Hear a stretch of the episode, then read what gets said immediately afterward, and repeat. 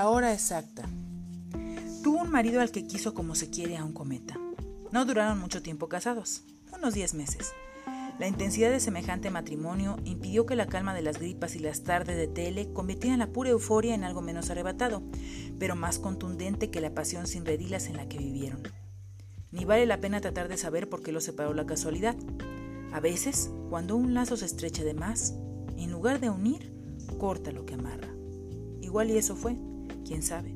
Lo cierto es que después de una tarde negra no volvieron a verse. Sin embargo, en homenaje a lo que no firmaron, pero tuvieron con la fuerza de quien tiene pavor, ella lo buscaba cada tanto y él aparecía cada rato. Hablaban largo por teléfono, se contaban en qué iban sus vidas. A propósito del clima o la política, volvían a establecer un litigio agazapado en torno de las razones de lo que no se pudo y debió poderse.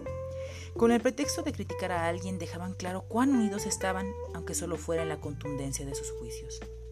A ella le gustaba el principio de aquellas conversaciones en vilo. Le gustaba que la voz, redonda e indefensa, que el hombre había tenido en la cama a medianoche, apareciera en su teléfono a media mañana y le cruzara los oídos como si hiciera un homenaje implícito a la ceremonia que habían compartido. Le gustaba el modo en que él le contaba intimidades, cosas como que le dolía un oído, no le quedaba bien un saco, o le habían salido ronchas en un recoveco que solo ella sabía. Le gustaba que se diera por dicho lo no dicho, que nada hubiera que adivinar, como si todo lo incierto se conociera desde hacía mucho. Una vez, la sola palabra ayer le había traído al aire el momento en que ella, al salir de la regadera con el pelo mojado sobre la cara, lo vio pintado de amarillo y burbujas el agua quieta, a la altura de sus canillas, sobre la que orinaba con la concentración de quien hace una obra de arte. Otras, una frase la devolvía a su cara sin maquillaje, elogiada por él como si fuera la de la Mona Lisa. Muchas veces, cuando se despedían, ella se quedaba un rato con el teléfono en la oreja, como si quisiera seguir oyéndolo. Un día cualquiera, la emoción de oírlo saludar desde quién sabía dónde la dejaba temblando. A veces peleaban. Se les notaba desde el principio que su conversación iba a ser corta porque se llamaban para dirimir un asunto en el que iban a estar en desacuerdo por las mismas razones que los habían separado. Su idea de para qué sirve el dinero, por ejemplo. De todas esas conversaciones, lo mismo las bonitas que las insoportables, Adriana salía con algún tipo de emoción. Mala o buena, pero intensa. Igual se quedaba irascible que intrépida, inspirada que triste, pero siempre algo se le movía en el suelo y el ombligo cuando cruzaban palabra.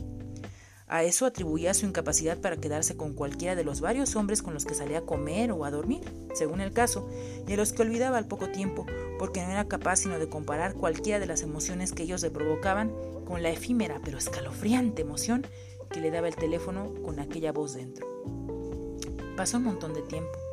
Ella fundó una firma de abogados que se hizo célebre en el boca a boca de quienes necesitaban una defensa legal que los ayudara a liberarse de las imponderables injusticias que puede cometer la letra de la ley. Vivió tres años metida de tal modo en el trabajo que se le fue olvidando hasta el deseo de tener un deseo.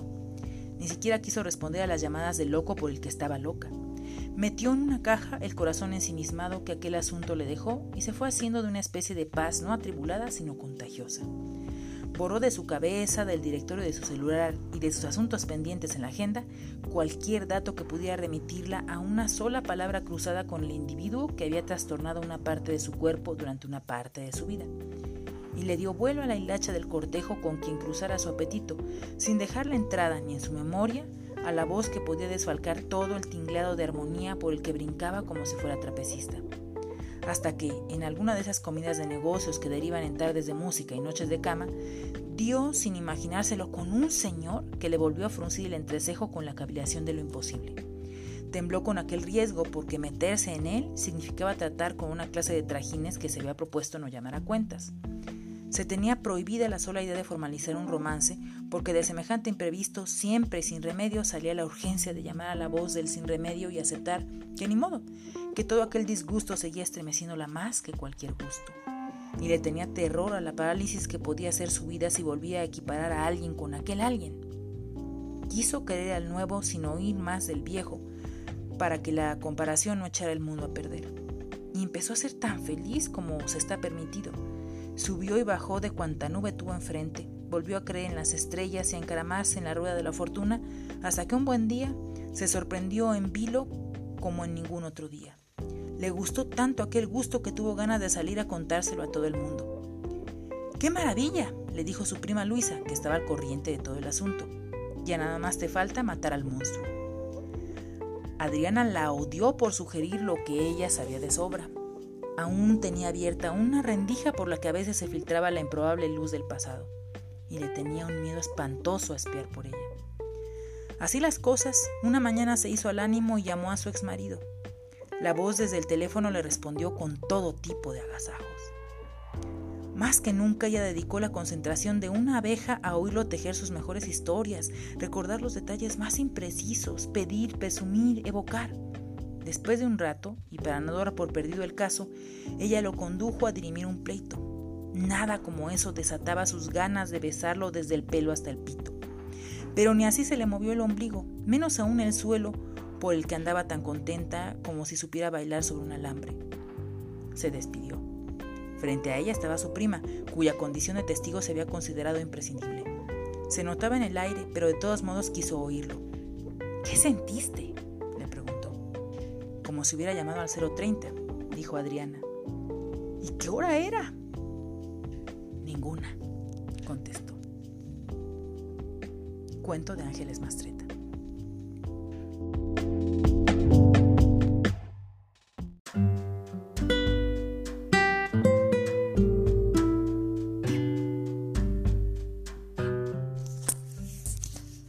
Duelo. Infinitud de la muerte. Dedico este ensayo a la señora Beatriz y me pregunto, ¿es posible entender la psique sin penetrar en esa contradicción entrañable a la que llamamos vida? ¿Y es posible entender ambos misterios sin saber lo que significa perderlos?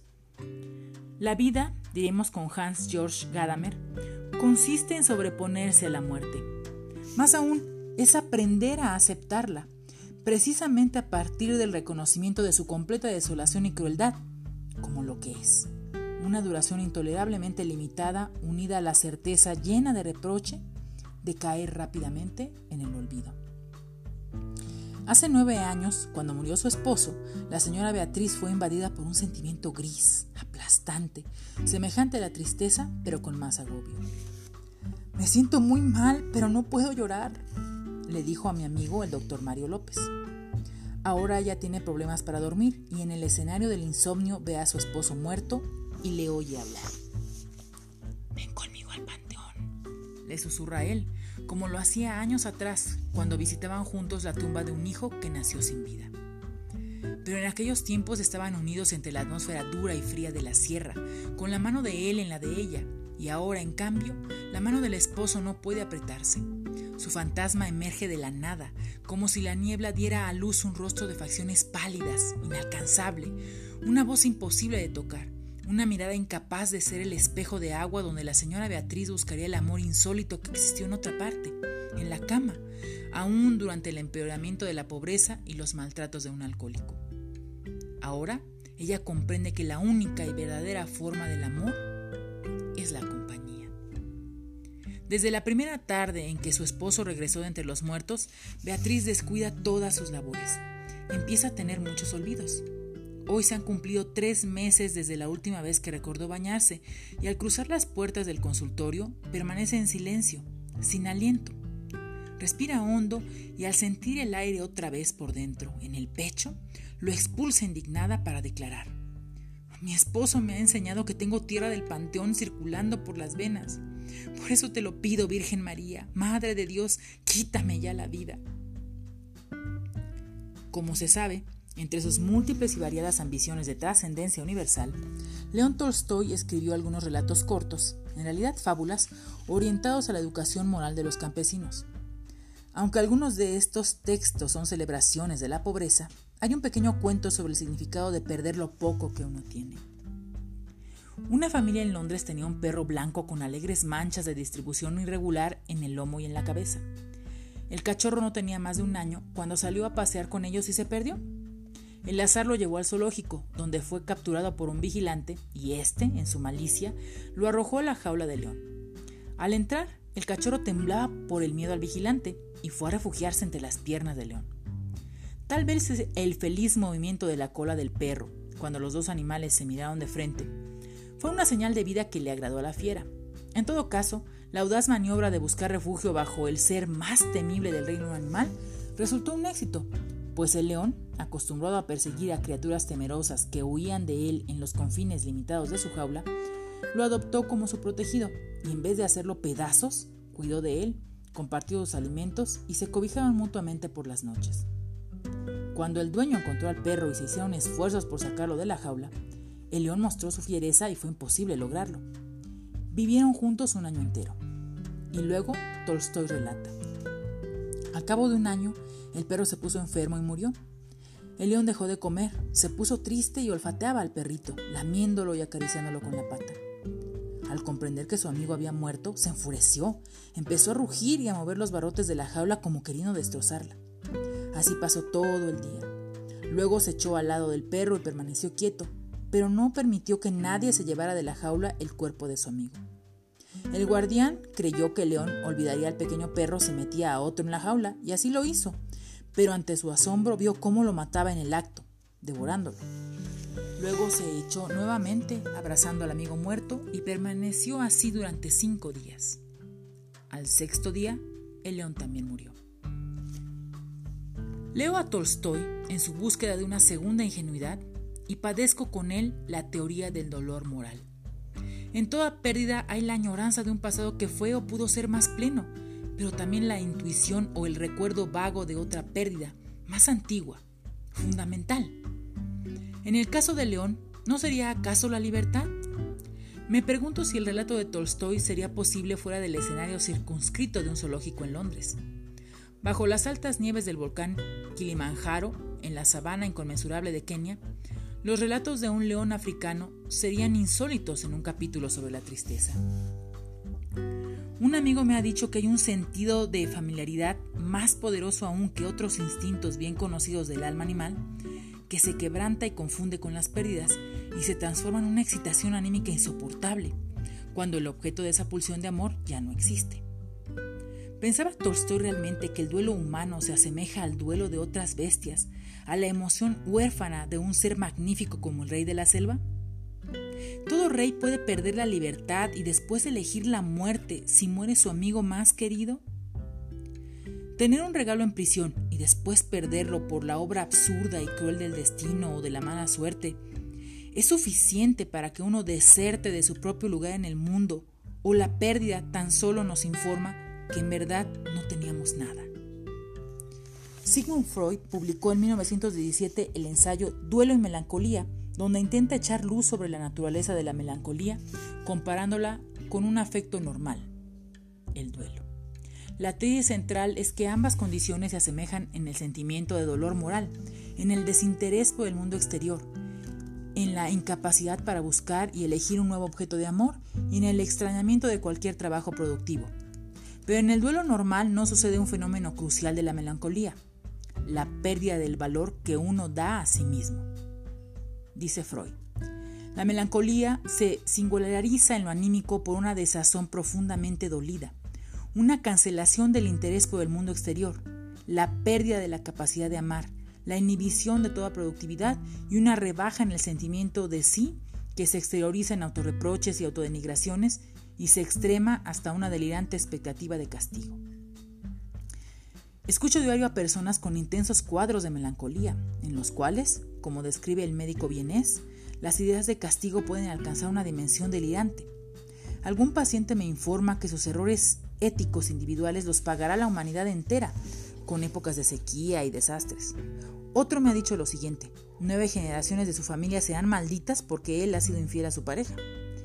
Un paciente se niega a tomar un solo medicamento pues su familia quedará en la calle, en la miseria económica, por el costo insólito de los fármacos.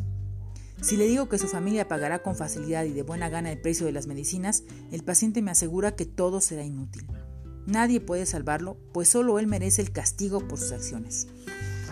En palabras de Freud, el cuadro de este delirio de insignificancia, predominantemente moral, se completa con el insomnio, la repulsa del alimento y un desfallecimiento, en extremo asombroso psicológicamente, de la pulsión que compele a todos los seres vivos a aferrarse a la vida. El león de Tolstoy prefiere morir a vivir sin su amigo. Mi paciente pedía a la Virgen María que la llevara al mundo de los muertos, pues las visitas al panteón no la acercaban a su marido difunto. ¿Puedo abandonar en verdad mis propios instintos de supervivencia? O diremos que estos instintos, que provienen de la parte inconsciente y más antigua de nuestro ser, me abandonan a mí tras el advenimiento de la melancolía. Contradecir mi instinto de supervivencia sería tan difícil como interrumpir definitivamente la respiración por un capricho de la voluntad. Las manifestaciones de la melancolía se expresan en el campo de la subjetividad, pero provienen del desfallecimiento de los centros generadores de la vida, en las bases más profundas del alma, allí donde no es posible observar la psique de manera directa, pues al buscarla se encuentran solamente el comportamiento y el cuerpo, en su materialidad accesible a la vista y en su realidad protegida por la dureza del cráneo. En la melancolía observo caer a la psique al nivel de la materialidad descompuesta, y sin embargo, de acuerdo con la fábula de Tolstoy sobre el perro y el león, y según mi propio informe clínico de la mujer serrana, tras la pérdida de su marido alcohólico, no es verdad que esa caída a la materialidad descompuesta proviene de una ruptura en el mundo interpersonal, de la intersubjetividad y en general de la vida psíquica compartida? ¿No fue la pérdida del ser querido lo que provocó la caída? La materialidad del cuerpo requiere la magia de la psique, con sus relaciones animales y humanas para estimular y nutrir el instinto básico, el deseo de estar aquí, en la tierra, y de seguir con vida. Si yo fuera el león de Tolstoy, si fuera mi propia paciente, la señora Beatriz, ¿debería entrar sin más a la lejanía eterna del duelo sin resolución? ¿O intentaría recordar estas palabras de Gadamer, cuando dice que la vida es solo un breve lapso y que al final enmudecen las lamentaciones y la fuente de alegría brilla a lo lejos? Pero el que todos terminen en el olvido no es un conocimiento amargo, sino un mensaje. Nuestra tarea es reconocer con y en la poesía la fuerza casi despiadada de la voluntad de vivir que supera todo dolor y deja al final a los muertos, infinitamente muertos. Eso es lo que hemos de aceptar. Libro del texto, Breve Diccionario Clínico del Alma, escrito por el doctor Jesús Ramírez Bermúdez.